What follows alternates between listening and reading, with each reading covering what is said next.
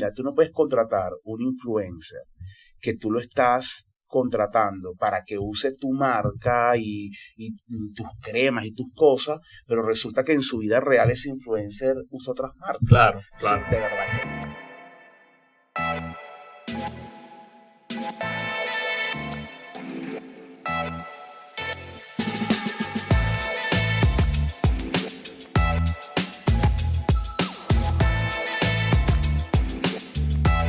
Este podcast llega gracias a Supercable. Acceso a Internet aunque no tengas luz. Velocidad garantizada. Conexión simétrica. Velocidad de carga igual a velocidad de descarga. 99.9% de disponibilidad. Eso es B-Point de Supercable. Acceso a Internet 100% por fibra óptica. Experiencia de navegación como nunca antes la habías experimentado. Ya disponible en Caracas. Pregúntale a quien ya lo tiene este servidor ya tiene Bitcoin de Supercable. Gracias a quién más llega este podcast, Farías. Tertulia y dinero llega gracias a Clave Ganadera, la conexión sostenible y rentable que genera ganancias compartidas con triple impacto. Gracias a nuestros amigos de Venezuelan Cargo Broker, que es una empresa de logística integral con más de 14 años de experiencia y cobertura en los principales puertos y aeropuertos del mundo y a nivel nacional en Venezuela. Venezuela Cargo Broker se encarga de toda la logística, desde el momento que usted coloca la orden de compra de la mercancía hasta que esa mercancía es despachada, se almacena, se transporta y llega a donde usted lo ha dicho son líderes en el mercado, nuestros amigos de Venezuela en Cargo Broker, movilizando más de 4.500 contenedores al año a los principales importadores y exportadores del país. Así que si usted necesita importar, exportar, la clave son los amigos de Venezuela en Cargo Broker, quienes lo pueden ayudar a realizar el proceso en óptimas condiciones. Magnífico. Y por si fuera poco, llega también gracias a Hábito Inmobiliaria. El primer requisito para invertir es estar informado y nuestros aliados de Hábito Inmobiliaria tienen la mejor información del mercado inmobiliario. Con más de 10 años de, experiencia, 800 operaciones registradas y presencia en Venezuela y México, Hábito Inmobiliaria es la mejor opción para alquilar, comprar o vender tu inmueble. Gracias también a nuestros clientes de Plus que tienen la cuenta en divisas de su negocio, cuentan con una solución maravillosa. Se trata de la tarjeta de débito jurídica que permite hacer los pagos del negocio en cualquier punto de venta a nivel nacional y en bolívares con cargo a la cuenta Divisas Plus. Así no hay complicaciones para pagar comida, para renovar inventario, para hacer gastos de viáticos, todo eso lo puedes cubrir con Divisas Plus Devan Plus siempre a la mano. Este capítulo de Tertulia y Dinero llega también gracias a REM Media and Consulting. Vemos en la data lo que otros no. Buenas, buenas, queridos amigos. Bienvenidos a un nuevo capítulo de Tertulia y Dinero, un podcast en donde tres profesionales apasionados por el mundo de los negocios conversan de manera casual acerca de temas de finanzas, economía e inversión antes de. No, José Miguel engordó, ¿eh? Sí, eh, de hecho iba. iba a hacer un comentario. Iba a hacer un comentario. Allá en Washington. Así, así, así. Cada día se nos hace más difícil tener a José Miguel en los programas. Pero bueno, pero bueno, no importa. Entregó José Miguel. Se entregó. Ahora tenemos un José Miguel un poco más gordo un poco más viejo y tenemos al pistacho Asdrúbal Olivero, que hoy vino, que hoy vino de verde. Bueno, por la Navidad, Desde que llegaste, desde que llegaste de España, eres, eres un tipo como más, que está más a la moda, más en las tendencias. claro. Te lo imaginaba con ese, con esa paleta de color, ¿no? No, no, para nada, para nada. La paleta de colores fue lo que más me sorprendió.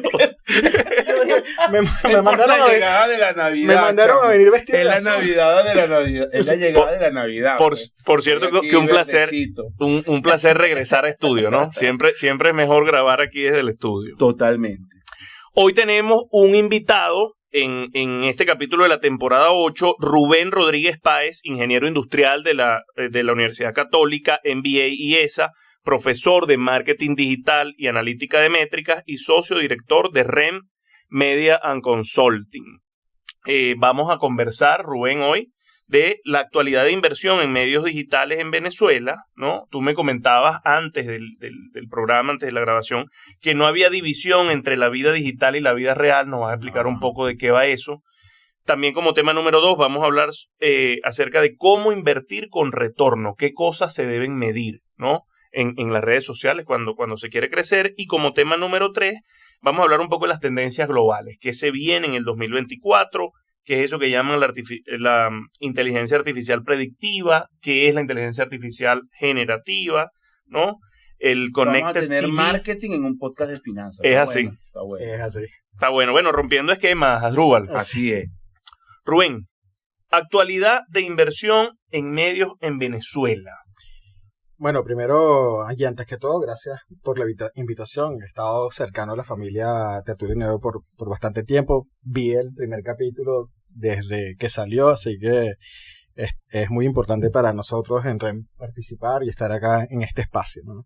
Y especialmente tal cual como, como dice Asdrúbal, combinar el mundo de marketing con las finanzas. Eso es un poco lo que hacemos en, en REM. Eh, somos eh, una nacimos como una consultora de data, terminamos haciendo medios, porque prácticamente es eso, ¿no? Mezclar, mezclar un poco eh, todo lo que es la inteligencia de mercado, data, y con eso hacer, digamos, planificación y, y, de nuevo publicidad, ¿no? Sí, para que la inversión en publicidad sea realmente una inversión y no un gasto, como muchas empresas tienen ese criterio. Sí, y para muchas empresas es un gasto. Exacto. Cuando, no haces las cosas bien, me imagino que en tu consultoría pasa lo mismo, Exacto. termina, termina siendo un gasto. Eh, una de las cosas eh, más importantes y, antes de, entrar en, el, en cómo está eh, Venezuela en lo digital, eh, en los últimos años, desde el 2017, 18 y en adelante, está todo lo que es la inversión en publicidad, tanto en lo que es tradicional como digital, siempre estuvo correlacionada, digamos, con la realidad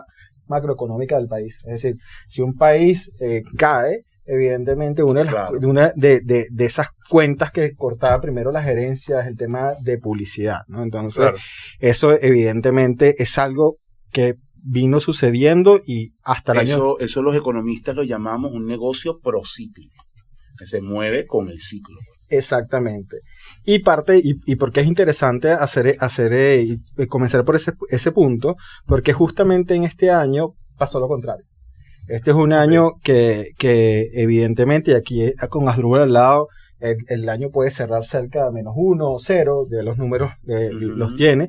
Sin embargo, el crecimiento de inversión publicitaria eh, digital en Venezuela está, es doble dígito. En el año 2023 está estamos proyectando un, un, cierre cerca de 23-25% sobre el año anterior. En, crecimiento en inversión. En, en crecimiento en inversión. Es interesante porque todo lo que es la parte publicitaria entra dentro de la categoría de servicios profesionales y servicios profesionales crece este año, pero crece en una magnitud un poco menos de la mitad de lo que tú estás diciendo. O sea, que estás creciendo incluso no solamente a contracorriente de la economía, sino prácticamente más del doble de tu propio sector. Exactamente, y eso, eso evidentemente hace que el equipo y nosotros estemos eh, tratando de entender, eh, bueno para el negocio, pero qué, qué, ha pasado. Y tiene que ver que eh, en Venezuela lo que se aceptó y las gerencias, lo que aceptó en el año 2023 es que no existe una división entre lo digital y, y lo real.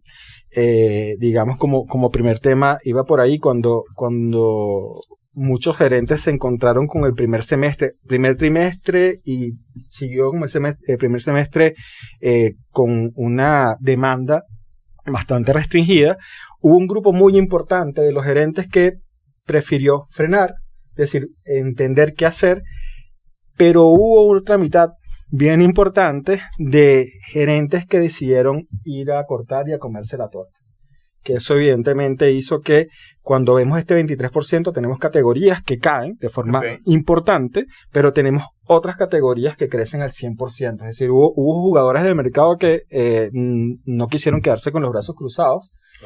Vieron que había un, tema importante de, demanda y dijeron, ok, si la demanda está cayendo, vamos a pelear por lo que queda.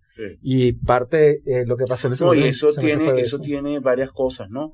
Por un lado, lo vemos mucho en la consultoría empresarial, eh, cada vez es más frecuente eh, las consultas que nos hacen de cuánto del presupuesto tiene que destinarse a publicidad. De hecho, esta mañana estaba con una empresa importante eh, que es un proveedor de fibra y estamos. Ese fue uno de los puntos que, que tocamos. Y lo otro es que también parte de comerse esa torta, como tú lo hablas, fue que las empresas también decidieron no solamente aumentar inversión en publicidad, ese grupo, sino que también recortar margen y contener precios. Entonces es como una estrategia 360, ¿no? Por lo general, eh, sin nombrar clientes, por lo general son las mismas empresas. Exactamente. O sea, eh, hubo un grupo que realmente se arremangó y tomó decisiones eh, importantes, digamos, inteligentes de negocio para el segundo semestre y realmente hicieron eso, recortaron precios, pero entonces aumentaron, trataron de aumentar la demanda a través de promociones o comunicándole a, a, sus, eh, su target que habían bajado precio. Voy a dar un ejemplo, no es cliente, el caso de McDonald's, que... Total, eh, un cambio fundamental. Pero entonces hizo las dos cosas. Primero, evidentemente detrás en el, en el proceso seguro hizo, hizo cambios para disminuir los costos, para de esta forma, aunque sí seguro hubo una disminución de margen, hay una disminución de precio, pero además de eso comunicó, porque no podías hacer bajar precio. Bueno, creo que los agentes de Arcos Dorados, que son los que llevan, lo que están detrás de la marca McDonald's en Venezuela, en su mayoría, habían descuidado un poco este mercado, hay que decirlo, y volvieron a poner la mirada a entender lo que estaba pasando, como otros actores menos relevantes que una marca como McDonald's les estaban quitando el mercado y dieron un vuelco y como tú dices, fue e, efectivamente fue una estrategia a doble banda, por un lado muy agresivo en precio y por, y por otro ponerse en la calle, en la valla que está ahí en la autopista, o sea, todo el tema de publicitario también fue muy agresivo, ¿no? Bien interesante. otro, otro de las categorías que vimos y también nos parece interesante compartir eh, con, los escuchas de, de Tertulia Dinero es que en el mundo del consumo masivo, eh, digamos, antiguo, eh, se hablaba del push y del pull, que digamos, las marcas, los dueños de las marcas, tratan de generar demanda a través de su awareness de recordación de marca. Mientras que los, el retail, los supermercados, trataban de generar eh, tráfico a su punto de venta. Digamos, si nosotros hacemos este análisis de eh, quién creció de forma importante en inversión de ads publicitarios en el 2023 de estos dos grupos, las marcas dieron un paso un poco hacia atrás, siguieron esperando, y quienes se llevaron el peso de la inversión fue el retail. el retail dijo, ¿sabes qué? Esta pelea es peleando, de nuevo.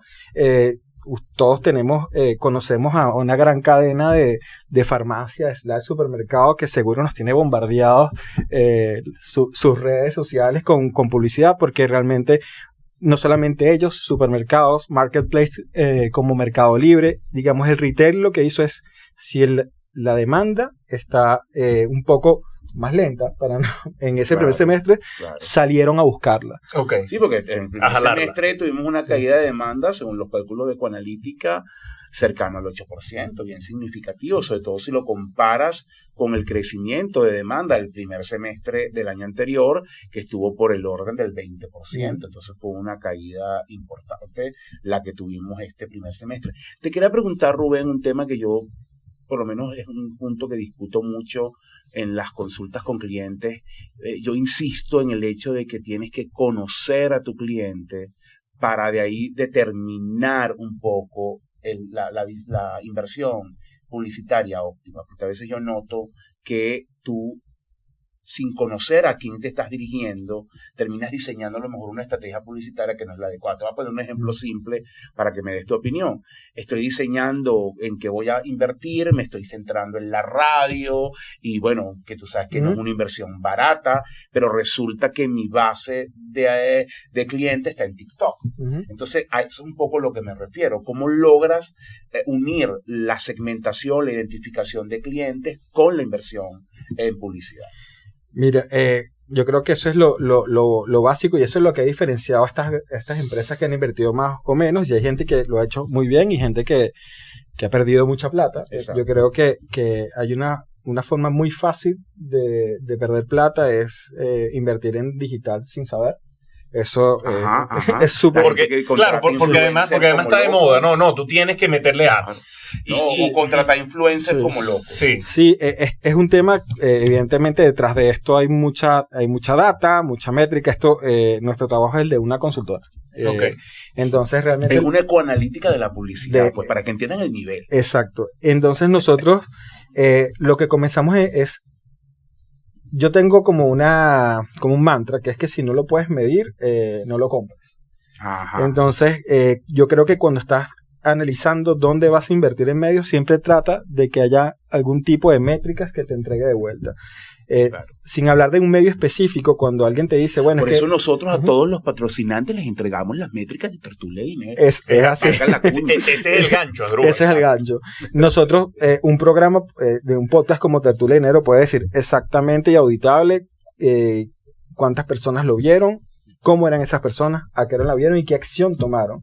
Eh, no todos los otros medios lo hacen. Entonces, yo no, yo no- nosotros no tenemos nada en REM contra el marketing tradicional. Creemos que es una, una buena combinación. Sin embargo, eh, cada vez que tengan esos análisis de, bueno, estamos en radio, en vallas, traten de ponerle números. El mejor, el mejor aproximado. Ese, ese es eh, como, el, Es lo primero. el- el- un- un- una tasa de rendimiento Una de tasa, inversión en tra- publicidad. tratar, obligarte, obligarte a ponerle un número. Sabemos que no tienen en algunos casos números. Del digital te, da- te los da todo, pero de repente. Sí, una valla es más complicado, pues. Pero- Aunque hay maneras, nosotros Entonces, tenemos exacto. técnicas de, de estadísticas y econométricas que te permiten estimar, Es- obviamente aproximar Exactamente. cuánto puedes tú tener por una valla. Hay clientes que nos los han Bueno, pedido. bueno, y eso me imagino que lo necesitas también para valorar cuánto, Sí, cuánto cuesta. nosotros, por ejemplo, hacemos un estudio que es bien interesante, que es cuando alguien va a montar un, un local y quiere entender si ese sitio es bueno, lo, se hace lo que es una métrica de actividad, que es un poco medir cuántos carros pasan, cuánta gente camina por allí, el punto es comercial, el punto no es tanto, eso te da una idea de si es atractivo o no. Magnífico. partí un poco por lo, por lo, por digamos lo más complicado, que es la construcción de ese modelo de atribución, entender eh, el medio, qué tanto influye en- eh, y qué, qué métricas te da, pero lo más fácil es un poco lo que tú dices, por lo menos entender dónde está nuestro, nuestro target.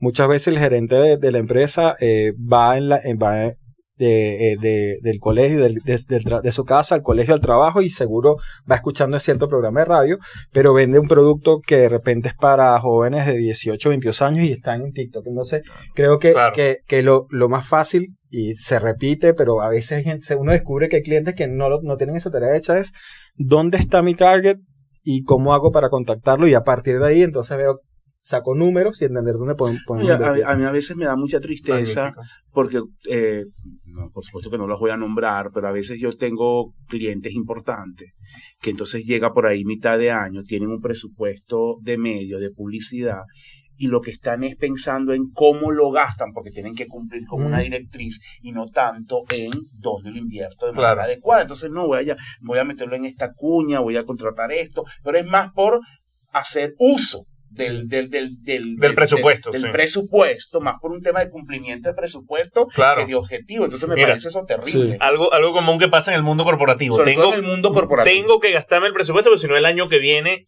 me lo recortan. Exactamente. Entonces es un incentivo que no tiene mucho que ver con la eficiencia y la utilización eso de ese, está- de ese ese- presupuesto. Lo, ¿no? lo que pasaba antes es que eh, casi todas las empresas, las que tenían presupuestos, eh, eh, tenían personas que pensaban así.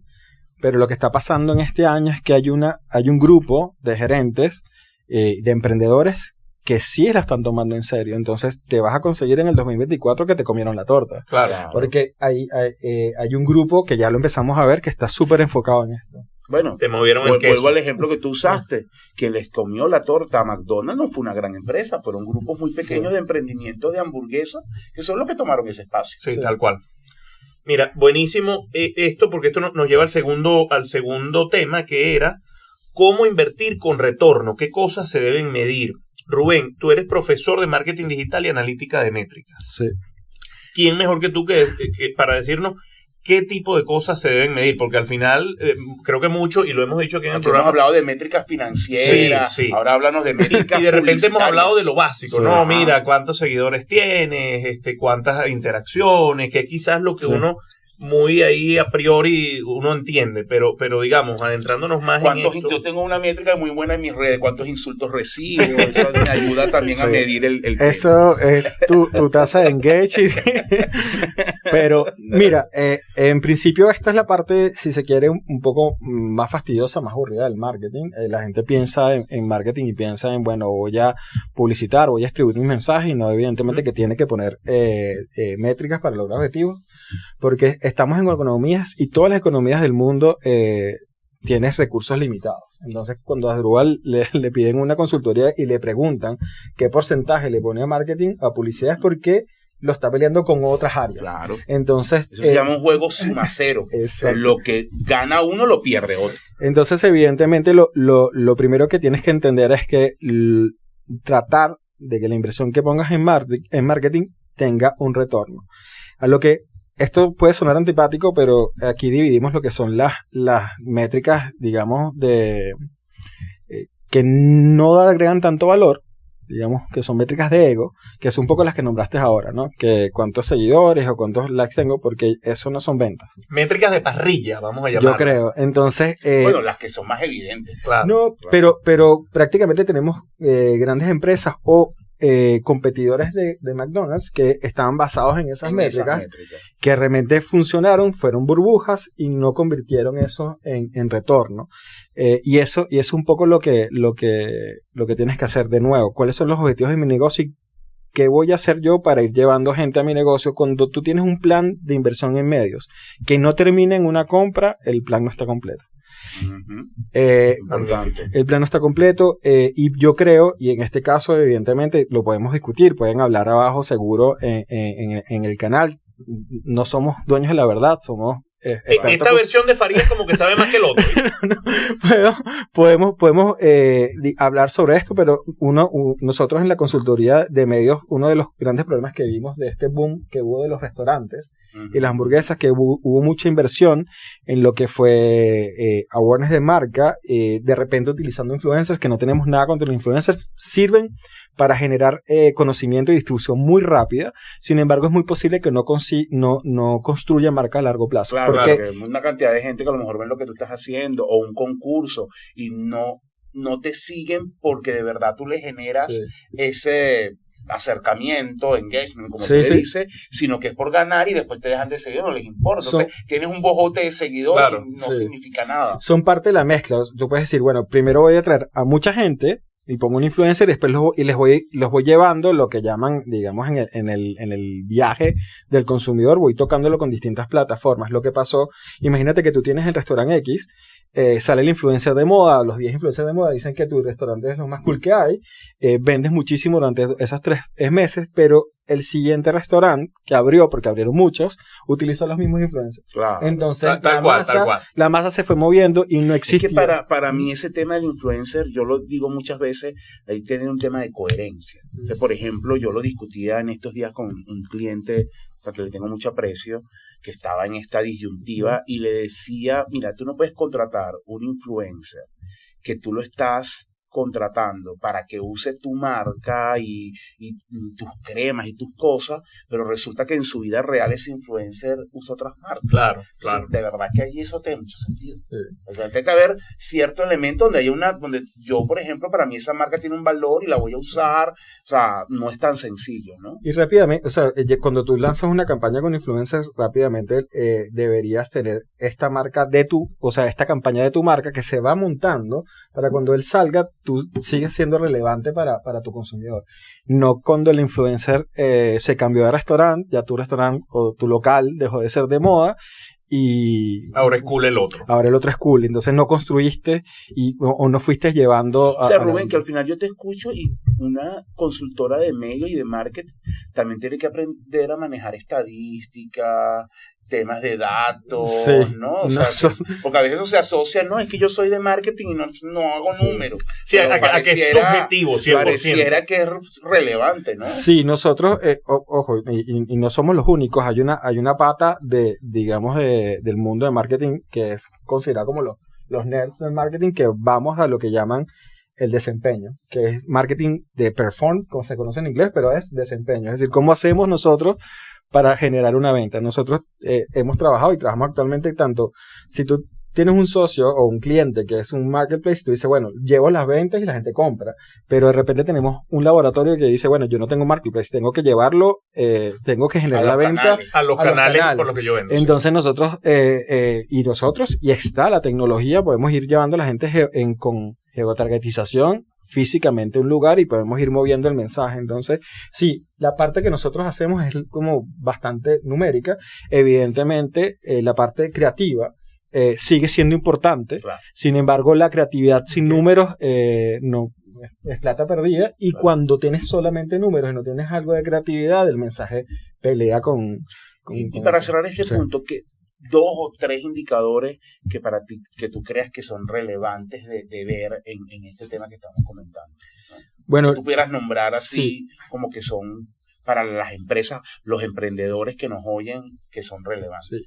El, el, digamos, el más importante, que es súper clásico en digital, es el costo por mil. ¿Cuánto te costó llegar a mil personas?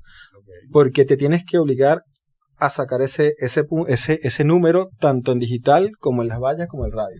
Si tú no sabes cuánto te costó alcanzar a tu target, es un medio que yo no compraría. Claro, eh, sí, es decir, puedes sacar el número que sea. Mira, tenemos una valla, llegan 100 personas, lo ven 3 personas al día y oblígate a calcular. Entonces, el costo que, que, que, que te, que te cuesta, perdón, eh, llegar a mil personas. ¿Cuánto te cuesta llegar a mil personas? Mil personas, independiente del medio, es algo muy importante, porque la única forma de saber el retorno de una inversión es saber cuánto te costó. Lo primero es eso, lo primero es entender cuánto, cuánto te costó.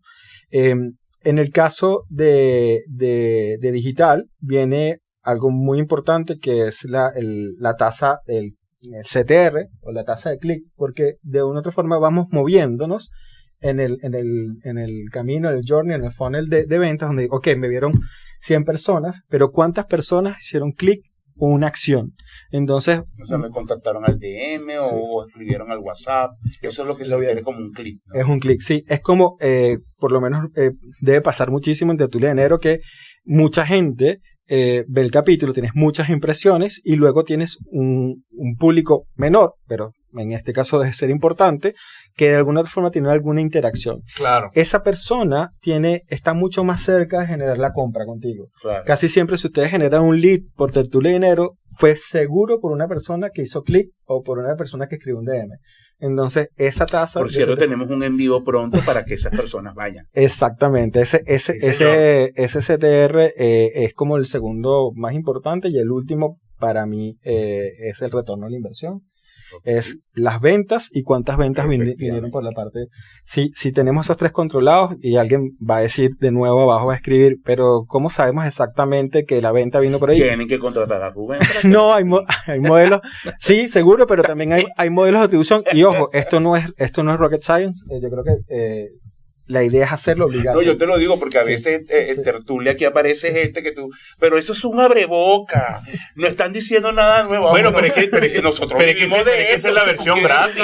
exacto, si tú quieres un análisis, no tienes que contratar porque aquí no vivimos del aire. Nos gustaría, pero, pero no. Esa es la versión gratis. Y ojo, si van a contratar a Rubén y a Rem, escriben que lo vieron en tertulia de dinero para que nosotros nos caiga claro, también. tenemos un feed por referido. Una fuercita. Dale, pues. Ah, la tendencia, que es punto... antes, de, antes de empezar a grabar, conversábamos de que tú eras ingeniero industrial y MBA y esa, pero tú me comentabas que la mayor parte de los leads venía por ser profesor de marketing digital y analítica de métricas y socio director de REM. Sí. Y eso, eh, a ver, es un cambio de tendencia, ¿no? Y a nivel global, lo conversamos. ¿REM es por el grupo o nada que ver? No, nada que ver. pero sí nos gusta el grupo. pero hasta ahí dejo la historia. la, historia la podemos completar en un Patreon. En un Patreon sale porque Lucy My Religion. es, una realidad cómo esta tendencia está cambiando, ¿no? Porque ahora los jóvenes, antes tú estudiabas una carrera, hacías un posgrado, te ibas, digamos, a lo tradicional y quizás para conseguir trabajo eh, esto pesaba mucho más. Hoy en día pesa más qué tipo de cosas sabes o a qué te vas a dedicar y no tanto un estudio, al, menos es la percepción de, las generaciones más, jóvenes, ¿no?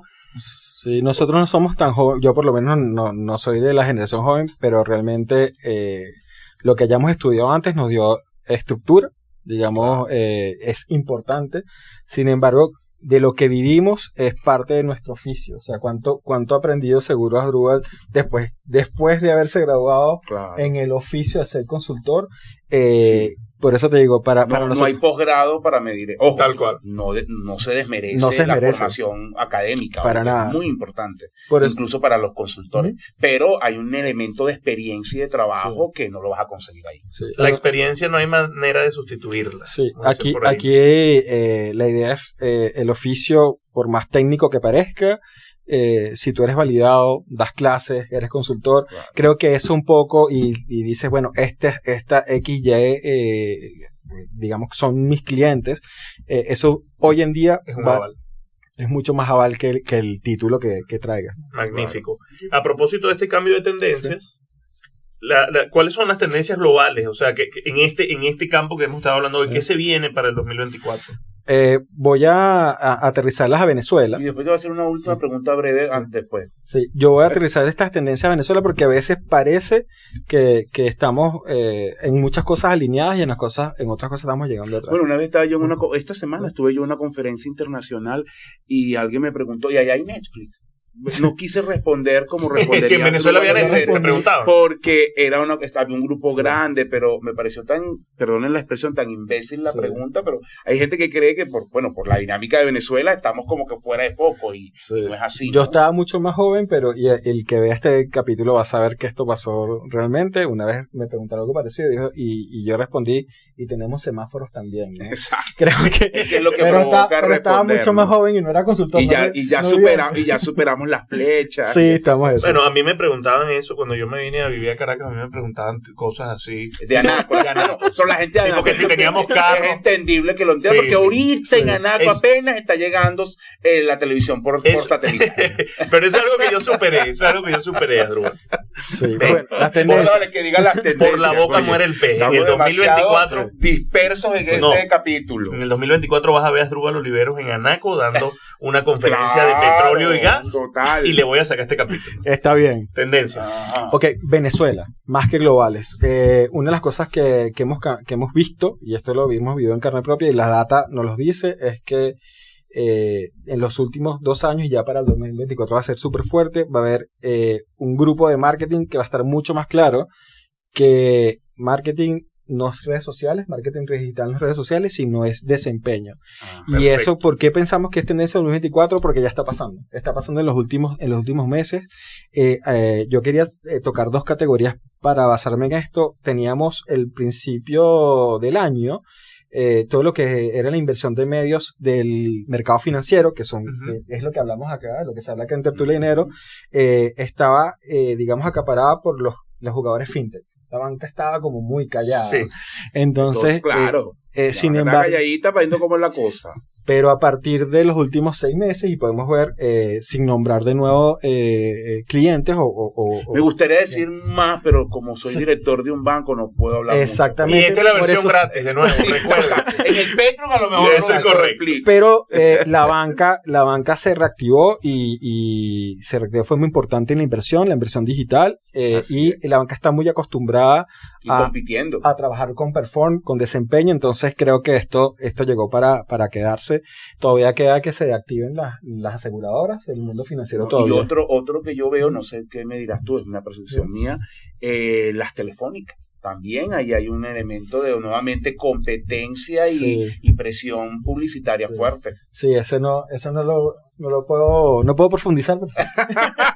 Magnífico. ahí, sí hay, ahí sí hay un doliente interno. Te entiendo, te entiendo. Pero sí, Eh, eh, viene, y, y esa es como la primera tendencia. Te- vamos a tener eh, gestores del, del mundo del marketing eh, ya empezando a hablar de desempeño en, la- en las pautas digitales, más que en likes, más que en redes sociales. Claro. Eso, eso, eso se viene. Esa es como la primera tendencia que vemos. Eh, la segunda tendencia, que es consecuencia de la primera, va a ser eh, inversiones en medios multiplataformas. Eh, hasta el 2023, prácticamente las inversiones de, medios en Venezuela se, se hacían a través de, Facebook e Instagram, que, eran, que son las plataformas. Facebook tiene 12 millones de, usuarios en Venezuela, Instagram tiene cerca de 6 millones. Han dado un pasito atrás contra el año anterior, tienen un decrecimiento de, de- usuarios de cer- cerca del 2%, 3% ambas plataformas, siguen siendo por lejos las plataformas preferidas de los venezolanos, sin embargo hay... Más que X. Sí. Antes Twitter. Sí, eh, te voy a decir el número. X tiene 2 millones de usuarios en Venezuela. Estamos hablando de 6 veces menos que Facebook y, y prácticamente 3 veces menos que Instagram. Sin embargo, X tiene una tasa de crecimiento doble dígito en 2023. Eh, X tiene eh, un- algo muy importante que si bien son pocas las personas que están ahí, son generadores de opinión. Claro. Y en un, y en un año como el, en un año como el año que viene, eh, que estamos hablando de años electorales, eh, Sí, claro. Es se una dispara, plataforma. se que- dispara. Va a estar Entonces, buena Twitterzuela en el 2024. Va a estar muy buena. Nosotros estamos viendo que, que Instagram está cayendo 2%, Twitter está, eh, X está, está creciendo doble dígito y lo que nosotros tenemos en la agencia es que evidentemente X se viene fuerte eh, eh, eh, el, año, el año que ¿Y viene. TikTok, ¿cómo lo ves? TikTok eh, está a días, es posible cuando salga este, este capítulo y que alcance a los usuarios de X en, en Venezuela. TikTok es la, es la plataforma que más crece. Eh, que te lo pregunto porque en, en esto yo tuve una anécdota Sí. ayer, de hecho. Estaba yo dictando una conferencia y se acercó un cliente mío de hace mucho tiempo, amigo mío, y me dice, Asdrúbal, conocí dos personas que no te conocen. Entonces yo le digo, pero hay mucha gente que no me conoce. No, no, pero estas son dos personas que trabajan en finanzas y les pregunté por ti y me dijeron que no te conocen. Son dos chamos, tienen menos de 25 años. Me dijeron, no, es que no lo hemos visto en TikTok.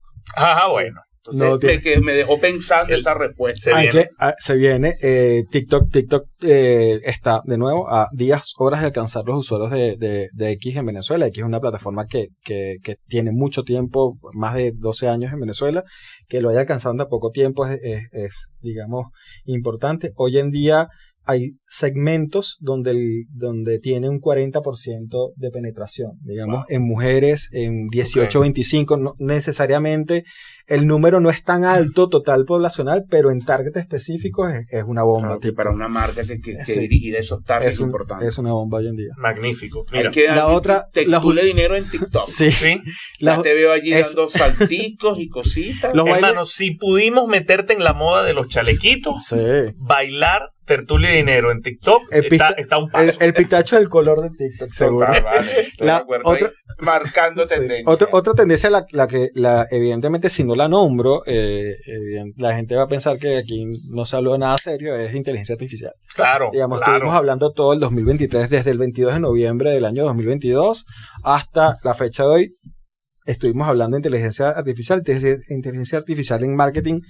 Solo voy a hablar de, de, de- de marketing. Eh, tiene dos patas. La primera pata es la predictiva, que eso lo venimos utilizando desde hace 10 años en empresas como la mía. Eh, entender es eh, dónde está el consumidor, cómo se conecta y proyectar una inversión y eh, o una mezcla de medios con, con, con eso. Evidentemente es lo que hace Facebook cuando ustedes se meten en el Business Manager o compran un ad para Instagram. Lo que está haciendo Instagram es inteligencia artificial predictiva. Sin embargo, lo que se puso bastante de moda y lo que creo que se viene eh, para Venezuela específicamente en el 2024 es la generativa, que es la creación del contenido. La predictiva eh, a nivel de consultoría siempre lo hemos utilizado. Hoy en día, eh, en, un, en un país donde tenemos eh, tantos emprendedores, empresas chicas que se la están jugando, poder tener la capacidad de crear contenido a una fracción del costo, eh, que es lo que te dan estas herramientas de, de tanto de escribir contenido, crear grillas, hacer publicidad, eh, hacer arte. eh, eso es algo que seguro va a empezar a utilizarse de forma más profunda en los 24 en Venezuela. Eso, y, y creo que esas son las, las principales tendencias eh, Magnífico. para 2024. Rubén, tristemente se nos acabó el tiempo, pero no podemos irnos sin que tú nos des eh, una píldora para este capítulo. Últimamente los ¿Algún invitados... libro, alguna película documental Sí. que tú creas que pueda ser de estos temas? ¿Alguna recomendación? O de lo que a ti te guste, no tiene necesariamente que ser de Mm, estos temas. No, no, yo eh, creo que, que es, es un clásico de, de, de Fincher. Eh, creo que hay que ver, rever, revisitar eh, Social Network de, ¿Cómo no? de Fincher. Claro, Eh, claro. Creo que eh, nosotros, cada vez que tomemos esto por, por sentado, el tema de la digital, redes sociales, como que es algo, es un alguien bailando, vean esa película y se van a recordar que el mundo se está moviendo, esto, esto está cambiando gobierno. No sé si está en Netflix, pero estoy seguro que en HBO Max. Seguro. Entonces, cada vez que queramos recordarnos que esto de lo que estamos hablando es serio, vean Social Network y... Un Dropout College que cambió el mundo, ¿no? Así es. Así es. Redes sociales, Rubén, tuyas o de REM, como prefieras. Bueno. O ambas. Eh, eh, ahora quisiera que nos siguieran en, en arroba Ren Marketing, Ren MKT, va a salir eh, acá abajo. Y ah, ahí evidentemente se pueden contactar con nosotros. Mi red social personal es súper eh, aburrida, es más nerd de todo lo que hemos hablado que es peor, así que mejor vayan a la de, de, de Buenísimo. Buenísimo. Bueno, arroba AR Oliveros en Instagram y en Twitter, próximamente en TikTok. Ah, bueno.